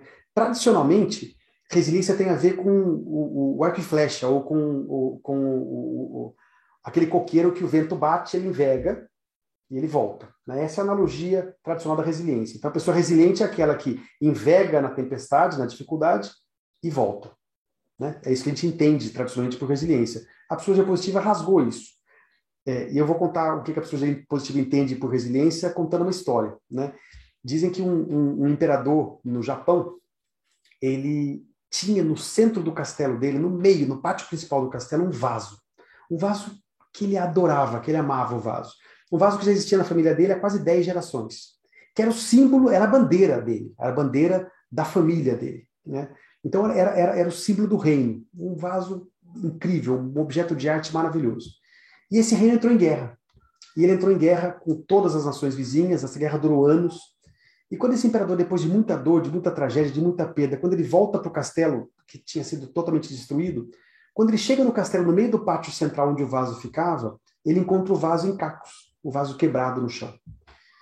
E ele está destruído com, aquela, com aquele fato, com a guerra com, com encontrar o vaso assim, ele não aceita que o vaso vai é, não vai existir mais no centro do castelo, não vai mais dar o brilho que dava para o centro do castelo. Então ele pega todos os cacos daquele vaso e manda para os artesãos da, da, da vila e pede para os artesãos, por favor, consertem o vaso. E o vaso volta uma semana depois, grampeado com, com grampos de ferro. Né? O imperador olha para aquele, aquele vaso e não aceita isso. O vaso não pode é, ter essa feiura. E ele devolve para os artesãos e pede: encontrem uma forma de deixar esse vaso bonito de novo. E depois de muito tempo, os artesãos devolvem o vaso colado os cacos do vaso colado com laca dourada. Isso virou uma técnica artística que hoje é uma filosofia no, Japão chamada kintsugi. Você é, co corrige, transforma os cacos de um objeto num objeto novo, lindo, maravilhoso, com essa laca dourada. Essa é a nova analogia de resiliência da psicologia positiva. Pessoas mais resilientes não tem a ver com você é, é, sofrer uma perda, uma dificuldade, uma, um, um problema e voltar ao normal. tem a ver com a nossa capacidade, nossa altíssima capacidade de segurar ao mesmo tempo duas verdades. A verdade está quebrado e está inteiro. A verdade de me permitir ser humano, de sentir essa dor e de me permitir e de escolher ser magnífico e fazer uma escolha positiva, construtiva, apesar de estar quebrado. Né? Então, essa que é, a, que é a magia da psicologia positiva. Como é que eu vivo a realidade? Como é que eu vivo a pandemia? Estou fisicamente distante e todo dia, eu, em vez de ficar pensando em estar fisicamente distante, todo dia eu ligo para um amigo que eu não falo há muito tempo e converso cinco minutos com ele. E quando eu converso, eu não converso só de, e aí, como é que tá? Não, eu converso e me conecto e presto atenção. E ativamente eu faço questão de, aqui no meu sítio, se eu deixar meu cérebro na inércia, eu já acostumei com o sítio, eu nem presto atenção mais nele. Como é que eu escolho todo dia acordar de manhã e olhar para alguma coisa e perceber? E aí eu ando com esse negócio aqui e eu gosto de acreditar que uma vida mais feliz, uma vida mais madura, uma vida refletida, onde eu ajo, onde eu vivo a experiência e eu reflito sobre ela. Então, como é que eu escrevo sobre isso e me conecto com essa parte? Né? Então, tem a ver com isso, com viver a vida como ela é e buscar é, conexões positivas, momentos de interação positiva, buscar perceber o positivo, apreciar, saborear o positivo. E com isso, equilibrar as coisas. Como a psicologia positiva equilibra, né, a psicologia que só estudava a, a, a doença para estudar agora o positivo, como é que a gente faz o nosso cérebro equilibrar isso? Deixa eu lidar com os problemas, deixa eu enfrentar a vida como ela é e deixa eu olhar o que eu tenho, perceber o que eu tenho e deixar isso me alimentar. Porque quando eu tenho esse alimento do positivo, eu me torno mais capaz de lidar com o difícil, de lidar com o problema mais criativo também. Rodrigão. Vamos lá. Nossa, muito bom, muito bom mesmo. E essa coisa que tu falou, né, que realmente não é o pensar positivo. Isso eu percebi com o tempo ali, realmente não é o pensar positivo, né? É, é, eu não sei explicar direito. Eu percebi que tinha alguns exercícios e, e eu pratiquei alguns exercícios desses e, sim, simplesmente mudou da água para o vinho a minha vida, assim, de verdade. É, essa coisa de, sabe, todo dia ter uma conexão com, com a natureza, com o mundo, todo dia eu fazia aquela caminhada de manhã na praia, sabe, isso me ajudou muito. Eu coloquei também uh, conexão humana, separei espaços na agenda, parece idiota isso, mas separei aquele espaço, não, isso aqui é família, ponto, sabe? E, e ao mesmo tempo aquela coisa da gratidão, né? Isso ajuda a reprogramar, eu acho, o cérebro de não olhar as coisas sempre de uma maneira positiva, né? Mas não com um pensamento positivo, mas de uma maneira estou andando, né? Estou eu uhum. indo para frente, eu tenho momentos felizes, não são só coisas ruins, né? Uhum. E aí uma pergunta que eu te faço, eu sei que é um programa enorme, é um campo de estudo enorme, deve ter um monte de técnicas e exercícios mas tem uma coisinha, né, que, lógico, cara ansioso é, pega, né? Então, por exemplo, tem alguma coisa, alguma dica que tu queira que tu tenha, que tu, que tu possa dar, que para aquela coisa, sabe quando tu entra num estado onde a tua mente ela começa, ela fica em ciclo, e aí tu começa assim, não, eu tenho que fazer isso, porque daí se eu, se eu não fizer, vai acontecer isso. Aí, eu, eu tenho que fazer isso. Se eu não fizer, eu tenho que, sabe, fica em círculo. Geralmente, quando tu vai dormir, fica aquele pensamento que é cíclico e ele não vai para lugar nenhum. A coisa, sabe? Eu geralmente eu tenho que parar, sair, tomar um café, sei lá, tomar café não, mas tomar uma água, me acordar um pouquinho, ver um pouco de TV para enganar a minha mente, para ela esquecer daquilo e aí sim dormir. Então é, às vezes acontece isso, geralmente com ansiedade, alguma alguma coisa muito grande que vai acontecer ou preocupante, né? Tu tens alguma dica disso? Tenho. E você já deu, já deu a resposta, tá? Você não é o seu cérebro. Eu vou caminhar para enganar o meu cérebro. Você não é o seu cérebro. Essa é a primeira dica. Né? Da mesma forma que você não precisa pensar para respirar, e você não precisa pensar para o seu coração bater, você não precisa fazer nada para o seu cérebro pensar. Ele faz isso, é o papel dele, ele vai estar tá pensando o tempo inteiro. Então a primeira coisa que eu preciso fazer é entender e aceitar isso e parar de acreditar em tudo que ele fala. Ele pensa, ele fica te jogando informação, ele fica te trazendo informação. Então, a gente aprendeu na nossa, na nossa cultura ocidental que, né, penso, logo existo. Então, o cérebro é o. Né, a quem entra em depressão tem a mania de achar que entrou em depressão porque tem a cabeça fraca. Se eu fosse forte, eu não entrava. Né? A gente acha que o cérebro comanda tudo. Né? É, o cérebro está totalmente conectado com o corpo, em duas mãos corpo e mente estão conectados em duas mãos. É um único sistema, na verdade, não tem separação. Então eu tenho que entender que o cérebro pensa, ele faz isso. E eu preciso começar a aceitar que quando ele pensa, eu tenho que ouvir o que ele pensou, agradecer que bom que ele pensa, que bom que ele está trazendo informação, e escolher o que eu faço com isso. Geralmente, no automático, ele pensa, eu saio fazendo o quê? Reagindo. Praticando uma ação que eu já pratiquei um dia, que é uma ação repetitiva que não necessariamente é boa, pode ser uma desgraça. Reagindo de forma mal-humorada com o filho, eu, eu reajo, porque eu acostumei assim. E o cérebro, gente, ele gasta muita energia. Então ele tem que arrumar atalhos. O atalho principal dele é a reação. Não preciso pensar e gastar energia para agir. Eu de que já estou acostumado. Pode ser uma desgraça na minha vida, mas já acostumei, então vou reagir sempre assim. Então, pensamento veio, obrigado cérebro, pensamento seu foi bacana, interessante, deixa eu refletir sobre ele. Né? Deixa eu pensar se ele me serve ou não me serve. Ah, sua, sou, opinião ah, é muito importante para nós, muito né? Muito importante para mim. Estou muito orgulhoso que, que você está aí trabalhando sem eu pedir, seu inferno ambulante, mas que bom que você me trouxe essa informação. Então, por exemplo, o pensamento, ah, eu nunca vou conseguir mesmo.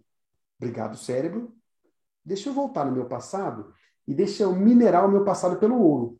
Quando foi na minha história que eu consegui coisas que até Deus duvida? Né? Ou quando foi que alguma pessoa que eu conheço e admiro, em situações muito mais difíceis que a minha, conseguiu? O que, que eu posso aprender com isso? Né? Então, a primeira coisa é essa, é a gente ouvir o cérebro e não tomar aquilo como verdade. Mas isso às vezes é difícil de fazer.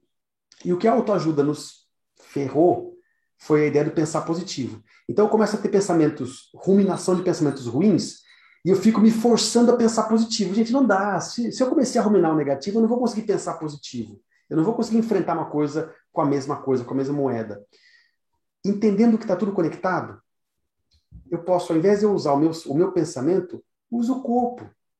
Tudo que eu penso afeta o que eu sinto e como eu me porto. Então, eu comecei a ter um pensamento ruminante negativo, eu começo a sentir ansiedade. O que, que a ansiedade faz? Ela faz uma coisa maravilhosa. A ansiedade não, porque a ansiedade geralmente é o estresse crônico. Mas o que, que o estresse faz? Gente, estresse quando eu vejo uma cobra, por exemplo. Estou andando aqui no sítio e vejo uma cobra. Eu senti, estresse. É uma reação maravilhosa do meu corpo, porque ele faz meu coração bater rápido, minha respiração fica curta, enche minha perna e meu braço de sangue para poder correr ou, ou, ou, ou, lutar com a cobra. É, é uma reação incrível biológica. Né? Então, quando eu começo a sentir ansiedade, e às vezes a ansiedade não tem nada a ver com a cobra, né? Estou sentindo porque meu pensamento é maluco, eu começo a pensar, começo a sentir ansiedade. O que, que eu tenho que perceber? Meu coração começou a bater rápido, minha respiração ficou curtinha.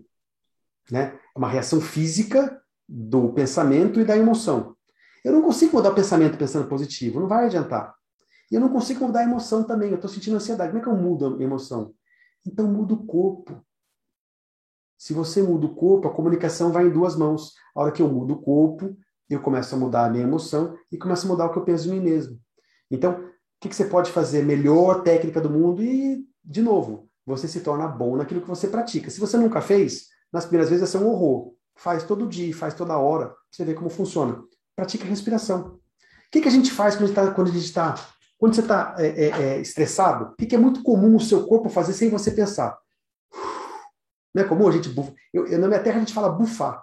É muito comum, né? Ou suspirar. A gente.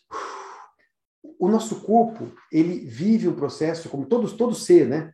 Tem, todo, todo sistema passa por homeostase. A gente quer voltar para o estado normal. Então, quando eu estou com muito calor, eu transpiro, né? Para voltar à temperatura normal. Quando eu estou muito ansioso, eu suspiro para tentar acalmar o meu sistema. Se a gente sabe que, naturalmente, sem pensar e sem fazer nada, o meu corpo suspira para tentar me acalmar, a gente pode fazer isso com a respiração. Então, comecei a ter uma ruminação de pensamento. Estou ansioso, pratica a respiração do 4 a 6, que é assim, inspira em 4, expira em 6, por alguns minutos. Então, 2, 3, 4, expira 2, 3, 4, 5, 6. Inspira 2, 3, 4, expira 2, e faz isso por alguns minutos naturalmente o seu corpo, a sua respiração, muda o que você está sentindo e passa uma mensagem para o seu cérebro. Quer dizer que eu estou calmo? E aí muito, você começa a construir isso. Me senti isso até tudo, tá? relaxado tá? aqui, Henrique. Me senti até relaxado aqui. Mas pensa, aquele dia, que você tá, aquele dia que você está sem energia, aí, eu, aí a gente fica, a gente é doido, né? Ah, eu queria ter mais energia, eu queria ter mais energia. É. Tenta fazer uma caminhada na natureza, bota a sua cabeça para cima e dá uma caminhada para o lado da natureza. Você vai ver se tem energia ou se não Acho tem. Acho que o exemplo que o Rodrigo trouxe ali é muito bom, né, é, é, Rodrigão? E aí, assim, eu te conheço já há algum tempo, a gente vem conversando bastante, e antes da pandemia a gente conversava também, até mesmo antes de você ter o seu problema aí com a, com a Covid. É, você vê que uma pequena mudança de hábito, e eu acho que o principal ponto que eu queria comentar aqui que eu vejo é o ambiente onde a gente está, né? Porque, vamos lá, eu vou ser bem sincero, Henrique, quando você falou aqui, pô, eu moro em Antonina, cara, eu fechei meu olho por alguns segundos aqui, eu já me imaginei pulando no Rio do Nunes ali, ou descendo o Rio de Boia, roubando banana na beira da estrada, pescando lambari ali no São João. É... Ó, se você cara... não roubar banana no meu sítio, você está convidado, pode vir, vamos pular no Rio do Nunes junto aqui. então, assim, são, são, são, são, são lugares né, e situações onde, onde o corpo é, talvez, talvez a mente junto com o corpo elas se conectam. Então, um exemplo, né? Eu sou um cara bastante ansioso, profissionalmente falando, né? E o que, que eu tenho feito ultimamente tem resolvido meu problema. Cara, voltei com as minhas corridas. Então, beleza, é 5, 7, 10, 12 quilômetros, dia sim, dia não. Então, volta com a corrida. O cérebro automaticamente vai entendendo que, pô, peraí, tem que gastar energia aqui, guarda essa energia para pensar em alguma coisa positiva. E aí você fala do ambiente, né? O Rodrigão falou, ah, vou dar caminhada na praia. Cara, se eu não for, e aí é verdade isso mesmo, tá? Não é porque você mora aí. Se eu não for para morrer de Santonina e dar um mergulho no rio no inverno ou no verão, uma vez por mês, cara, eu, eu, eu parece que eu não recarrego as energias, sabe? Eu não sei, e, e, e é impressionante. Então, uma vez por mês eu desço a serra aqui, pela Graciosa ali, paro, dou um mergulho e volto. Às vezes só vou lá, dou um mergulho e volto, não faço mais nada. É, mas é aquele momento, tipo, você está descendo, você está ali tranquilo, passeando, e a cabeça vai pensando. Né? Então, pô, você está ansioso, você está no meio da graciosa, você não vai ficar ansioso mais. É impossível. Você está vendo natureza para tudo que é lado, você está vendo as pessoas que você ama no carro com você. Você não vai ficar ansioso, você vai ficar ansioso talvez para chegar logo no lugar que você quer para poder pular no rio ou tomar um sorvete. Então, assim, acho que o, o, o ambiente onde a gente tenta se inserir, onde a gente se trava, ele, ele ao meu ver, ele é, é determinante para a gente ver se vai ter ou não é, paz de espírito, né? É, acho que esse é o caminho, assim. Posso passar duas é. coisas? Primeiro, pega meu telefone quando você descer, a gente vai comer um peixinho junto aqui. Então, primeira coisa. Eu Segunda, pego o Diogo depois. Pega. Segunda, que tem um problema aí, tá? Deixa eu jogar uma, jogar uma água aí no seu, no seu caldo aí. Que é o seguinte: sim, o ambiente impacta. Tá? O ambiente impacta o nosso bem-estar. Mas a verdade é que é, ele tende a impactar muito menos do que a gente imagina em que circunstância. Quando eu estava na Ambev, eu dizia para todo mundo, agora que eu, que eu sou jovem, eu vou ralar para caramba, ralar mesmo, sabe, igual ralar abobrinha, porque eu tenho energia, eu sou jovem, ah, um dia eu vou guardar dinheiro, vou comprar um sítio, se Deus quiser, lá em Antonina, e ah, eu vou, vou, vou ser feliz. E eu fiz isso, guardei dinheiro, comprei meu sítio, e eu fui negociar a construção da minha casa na loja de materiais de construção aqui na GB, que fica aqui pertinho de casa, e o seu Gerson, que é o dono da loja, eu cheguei para ele e falei, seu Gerson, me ajuda um parcelamento bacana aqui para mim, para eu construir minha casa. Ele falou, pô, você comprou um sítio, Henrique, bacana. Sabe que o sítio vai te dar duas alegrias, né? Quando, Essa agora que você comprou e quando você vender. E rapidinho eu percebi isso. Por quê? Porque se eu deixar o meu cérebro agir como ele age, a gente passa por um processo é, que a psicologia chama de adaptação hedônica. A gente se acostuma. Então, no começo, nossa, eu só via beija-flor.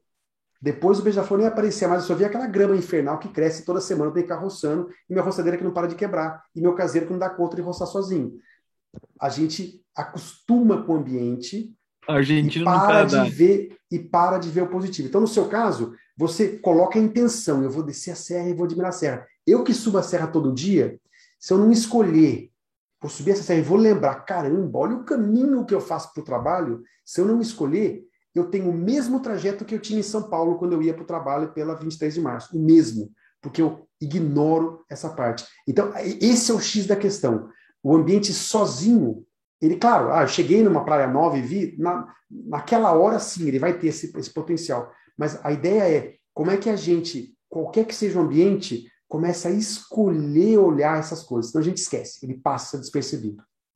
Faz sentido? Reconhecer, eu, eu tô com dó da, da, da Jucineia que tá com a mão levantada faz um tempo. É, ela tá com falar... na mão, coitada. Não, eu vou passar para ela aqui, eu só, só ia fazer uma, uma coisa bem rápida, que essa dica da respiração ali, é, acho que é, vai, vou, vou, vou testar, lógico, mas para os líderes que estão assistindo a gente aí, imagina, é, eu acho que é de anotar e testar também, porque assim, pessoal que é líder é como se estivesse jogando um xadrez, né? Então, antes de tu fazer um movimento, tu pensa em 10 movimentos.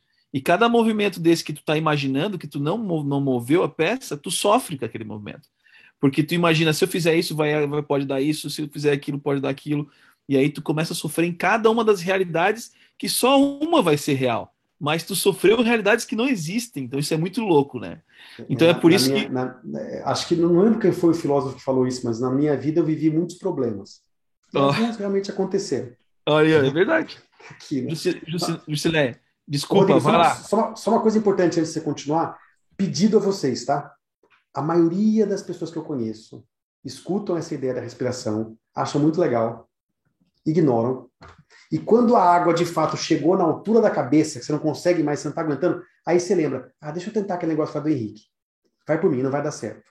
Por quê? Nós nos tornamos bons naquilo que a gente pratica. Então, minha sugestão: use diariamente com questões corriqueiras. Quando meu filho pequeno pisa no meu dedão e eu sinto aquela raivinha desse tamanhinho, eu pratico. Um, dois, três, quatro. Um, dois, três, quatro, cinco, seis. Por quê? Na hora que a água chegar lá em cima e a ansiedade estiver bombando, eu já estou habituado, é automático, fica mais fácil. Então, a gente só vai conseguir usar uma, um exercício como esse no momento de crise grave quando tiver praticado no momento de crise leve. Então, pratica muito, muito, muito até que você fique bom e fique automático. Jusileia, desculpa, Jusileia. Oi, Henrique, tudo bom? Tô, eu estou viajando em tanta coisa que está falando, teria muito, muitas perguntas, tá? Mas eu estava fazendo um link. Uh, alguém, eu acho que é alguém que está no YouTube, comentou alguma coisa da, das crianças, né? De, fez uma pergunta se uh, se não seria o correto, né? De ter isso nas escolas já, sabe? Uhum. Todo esse movimento que as empresas vêm fazendo uh, em, uh, em, falar sobre uh, uma liderança mais humana, sobre felicidade, sobre sucesso, enfim, tudo que a gente está falando aqui, tá? hoje nós adultos, eu estou com 41 anos, então, né, estou fazendo terapia e olha o movimento que eu tenho que fazer para resgatar dores que que está enraizado da infância, né? Aí eu fico pensando, nossa, como seria uh, uh, nós estaríamos criando uh, os nossos filhos e profissionais mais, não sei se a palavra certa é equilibrado, tá? Me corrige, mais, mais estruturado, né? E que e talvez com mais sucesso e levando todos esses pontos, você tem que fazer todo esse movimento de volta para daí tu poder te trabalhar, né? E, e, e, uma coisa que eu já venho fazendo agora com o meu filho, depois de ter todas essas oportunidades de, de, de dentro da, do nosso trabalho, de, dos nossos líderes, estar tá fazendo todo esse, esse, esse movimento para que a gente tenha um ambiente mais humano, mais, mais saudável, que a gente consiga ter felicidade dentro do nosso trabalho, né? Então, eu estou vendo a importância que é de, de uh, criar o meu filho com uma estrutura emocional, porque eu já penso, ele é tímido, totalmente oposto da mãe, né? Mas ele é tímido e eu fico pensando, nossa, como que vai ser agora, quando ele tiver que falar perante as pessoas, que ele, ele vai ser exigido para isso? Como vai ser quando ele tiver que apresentar a banca dele da faculdade, sabe? Uhum. Então, uh, e, e, eu ve, e eu percebo uh, que tem muitas empresas que ainda não, eles não, não, não sei se não acreditam ou, ou o que que acontece que não trabalham isso. Porque a uhum. gente vai conversando com outras pessoas, né, e de outras uh, empresas, e a gente vê, meu Deus do céu, né, a gente está trabalhando tanto, né, para que a gente consiga a, alcançar esse sucesso, para a gente, que estando feliz, né, e sabendo uhum. o que é prioridade, né, uhum. e eu percebo que, sabe, então o que, que eu queria te dizer, assim, ó, o, o, o que que falta né, para que para colocar na cabeça dessas pessoas, sabe, para que eles entendam que um, um funcionário uh, feliz, um funcionário com bem-estar, que ele vai fazer, que ele vai ter uma entrega totalmente, né, positiva, enfim, uh, e, e, tu deve ter os números. Uh, muitas, muitas empresas ainda não aderiram isso, né? Uhum. Sim, quando, eu comecei em 2000 13, 14, ninguém sabia disso. É, começou a mudar muito em 2018, mudar um pouco em 2018, com a pandemia né, mudou bastante e está mudando cada vez mais rápido. Mas do ponto de vista mais pessoal, é, tirando essa questão da empresa, né, perceber ou não perceber, na minha opinião, se ela não perceber, ela não vai durar muito, porque o modelo tradicional não dura muito, né? Do jeito que ele está, friamente como ele está, ele não aguenta, ele não se sustenta, né? As pessoas estão tão doentes, né? É, 87% dos empregados no mundo estão desengajados. Desculpa minha gatinha interferindo com a live aqui, a pipoca. Mas 87% das pessoas no mundo estão desengajadas. Né? As pessoas estão com problema de saúde mental crônico, né? Então, eu não acredito que o, que o ambiente de trabalho se sustente. As pessoas não vão querer ficar, ainda mais depois de ter passado pela pandemia, e, né? É, mas do ponto de vista pessoal, tem a ver inclusive com a forma que o, que o nosso curso do Robin funciona, né? É, quando eu comecei a estudar psicologia positiva no Robin, lá nos Estados Unidos, nem minha esposa acreditava em mim, ela achava que eu estava louco. Né? Manu falava, esse doido aqui largou o mundo executivo, foi da felicidade, inventou essas manias. Agora, agora tem diário de gratidão. Ficou louco, né? ficou louco. O que, que eu vou fazer com meu marido, né? É, e no começo eu tentava convencer ela: você tem que praticar, você tem que praticar, você tem que fazer. Ela me olhava, e primeiro ela achava que eu era um ridículo, porque eu estava louco, e segundo, quando eu falava que ela tinha que fazer, de alguma forma ela entendia que eu achava que ela estava errada. Então eu estava julgando ela, e aí que ela não fazia mesmo. Né? Quando que as coisas começaram a mudar? Quando ela começou a perceber: opa, tem uma coisa diferente com ele. Quando o resultado começou a vir. Coisa ridícula, né? O rabo da gata aqui. Mas quando o resultado começou a vir. Então, o que acontece? No começo parecia uma doideira. Eu pedi para ela praticar diário de gratidão. De repente, ela via que a minha interação com o João de três anos, quando ele tinha crise de, de raiva, eu achava que filho, criança que tinha raiva no supermercado e começava a dar murro no chão, era criança sem pai até o ter três, e ver que vem de fábrica esse negócio, né? Quando ela via que eu lidava com ele de um jeito muito mais fácil, quando ela via a minha posição frente à vida, quando ela via a minha positividade, ela começou a me perguntar: o que você está fazendo mesmo aquele negócio de gratidão? Como é que é isso que você fez com o João?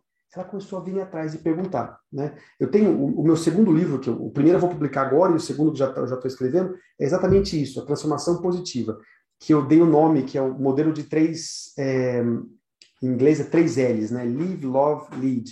Né? Primeiro você tem que viver. Depois você conecta com amor, com o grupo ao seu redor. E depois você lidera. Né? Então, o nosso curso do Rubim, ele é baseado nisso. Não adianta você fazer uma pós-graduação, aprender um monte de coisa e tentar conectar essas coisas. Você precisa aprender com a experiência. Então, nos nossos cursos, você vive, você compartilha em um ambiente de suporte ao longo de nove meses, porque aprender em um final de semana não vai adiantar. Então, são nove meses de aprendizagem, mudança de hábito e troca. Nove meses. A ponto de que chegou um ponto no curso você vai se tornar um profissional da psicologia positiva? Vai se quiser, mas a transformação da sua vida já aconteceu. E quando a transformação da sua vida já aconteceu, você já começa a impactar seus filhos, sua esposa, já começa a inspirar o seu gestor de RH, o seu subordinado a, a, a começar a mudar. Deixa eu abrir a porta aqui, que a gatinha ficou doida aqui, peraí. Nossa, então, eu, eu, eu, eu, vejo né, que, que, primeiro, que as empresas que não acordarem para essa realidade vão, vão penar um pouco mais, e segundo, que se a gente quiser impactar as pessoas e convencer as pessoas, a gente tem que primeiro mudar o nosso jeito de agir. A gente não muda ninguém sem a gente, de fato, mostrar de dentro, sabe? Então, essa mudança de dentro para fora é fundamental. Os projetos que eu faço em company, inclusive, eles são baseados nisso, né? Claro que o ambiente melhor é bacana, né? Um ambiente que tenha é, assistência para o funcionário, que tenha uma sala de descompressão, que tenha... Eu não gosto de sala de descompressão, que, assim, eu vou apertar você aqui fora e vou te dar uma salinha para você dar uma descansada. Eu não gosto dessa ideia. Mas é, é, claro que o ambiente vai ajudar. Mas eu preciso, na organização, mostrar que eu, a organização pode dar tudo para você. Se você não mudar o seu jeito de ver, se você não fizer como o Nicolas e não descer a Serra da Graciosa querendo ver a coisa boa, você vai ver aquele monte de coisa nova na empresa e vai falar, ah lá o RH gastando dinheiro com bobagem. Se o seu jeito de pensar não mudar, não vai adiantar. Então, a gente tem que trabalhar de dentro para fora. E criar um ambiente onde a liderança acolha essa mudança dentro para fora. Não sei se eu respondi, se eu falei um monte de bobagem aqui. Não, não, não. não. Super respondeu. Eu até quero fazer um comentário sobre isso. Que, uh, por exemplo, Henrique, tem um, uma amiga minha trabalhava num, num, lugar, né? E ela, ela, ela não podia sentar, tinha que ficar o dia inteiro de pé para não parecer que os funcionários estavam parados, então não estava né, vendendo. Gente, eu fiquei eu, eu fiquei bege com, isso, tá? Porque qual é o funcionário que vai se sentir bem, gente, o dia inteiro com as pernas latejando lá de pé, né, esperando os clientes entrar dentro de uma loja, sabe? Por favor, sabe? É isso, esse, esse modelo vai durar? Na boa, eu acho que não. Eu, eu, eu olha, eu, eu, te digo, não sei como é que ainda, como é que ainda existe, vou ser bem sincero. Mas era isso aí, tá? Era isso aí que eu tinha para te perguntar. Eu tenho, eu tenho duas coisas para falar bem rápido ali. A questão do que tu falou ali, é, é, Jusilé, se tivesse como colocar isso na educação, meu Deus, isso aí ia mudar, porque muda, é aquilo que ele falou, né? A gente foi ensinado, né, nos nossos antepassados, né? Se a gente pegar aquele momento onde a gente está né, a, se, é, construindo quem a gente vai ser, né, o nosso caráter e, e, como que a gente vai lidar com o mundo e botar ali e treinar naquele momento, meu Deus, vai evitar quem vai perder dinheiro é os psicólogos, vão perder muito dinheiro. Isso vai mudar com certeza. Mas é. Oi, desculpa.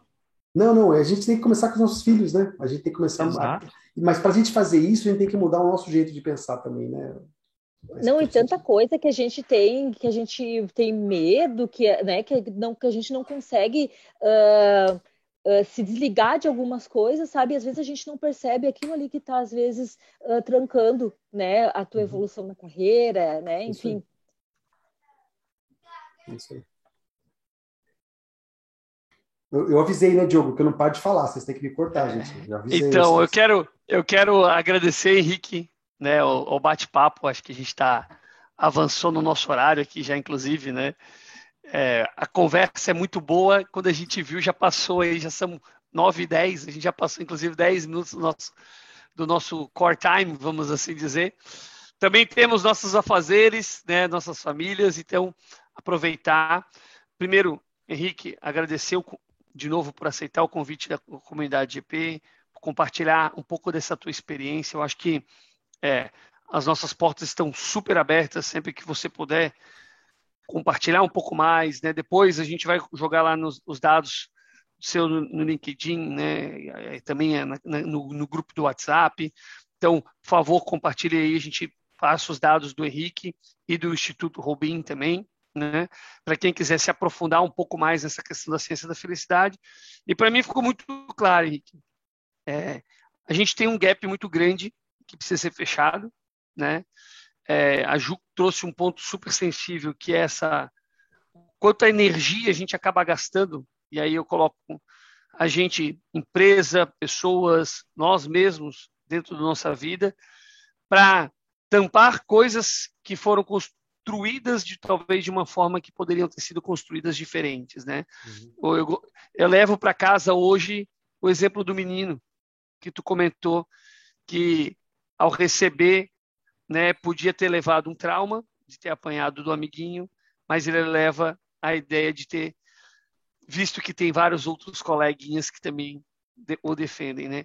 E para mim eu acho que esse é um pouco do que a gente quer fazer aqui, é compartilhar, é, trocar experiência, é, de fato é, fazer o melhor, né? Entregando o melhor para todos que estão fazendo parte dessa comunidade. Obviamente a gente não vai acertar sempre, né? E isso faz parte do nosso não também não temos essa ilusão de querer acertar sempre, né?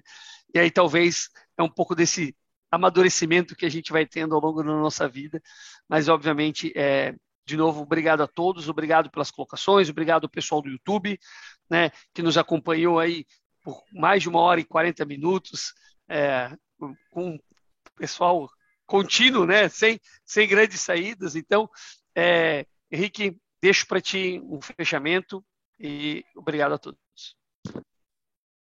Diogo, Rodrigo, Ju, Nicolas, Larissa, Alfredo, Vanessa, Servano, todo mundo está no YouTube. Gente, obrigado pelo carinho. Desculpa ter passado o tempo, eu avisei antes que eu empolgo.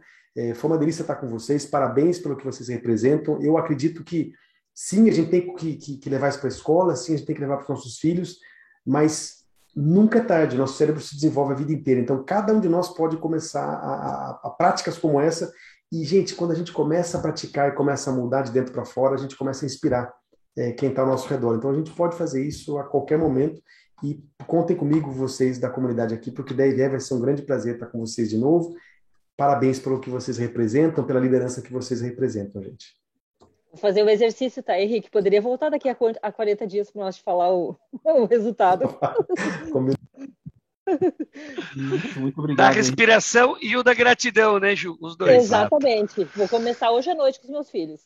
Legal, pessoal. Eu já vou fazer já isso aí, já vou fazer já que eu já estou super ansioso aqui.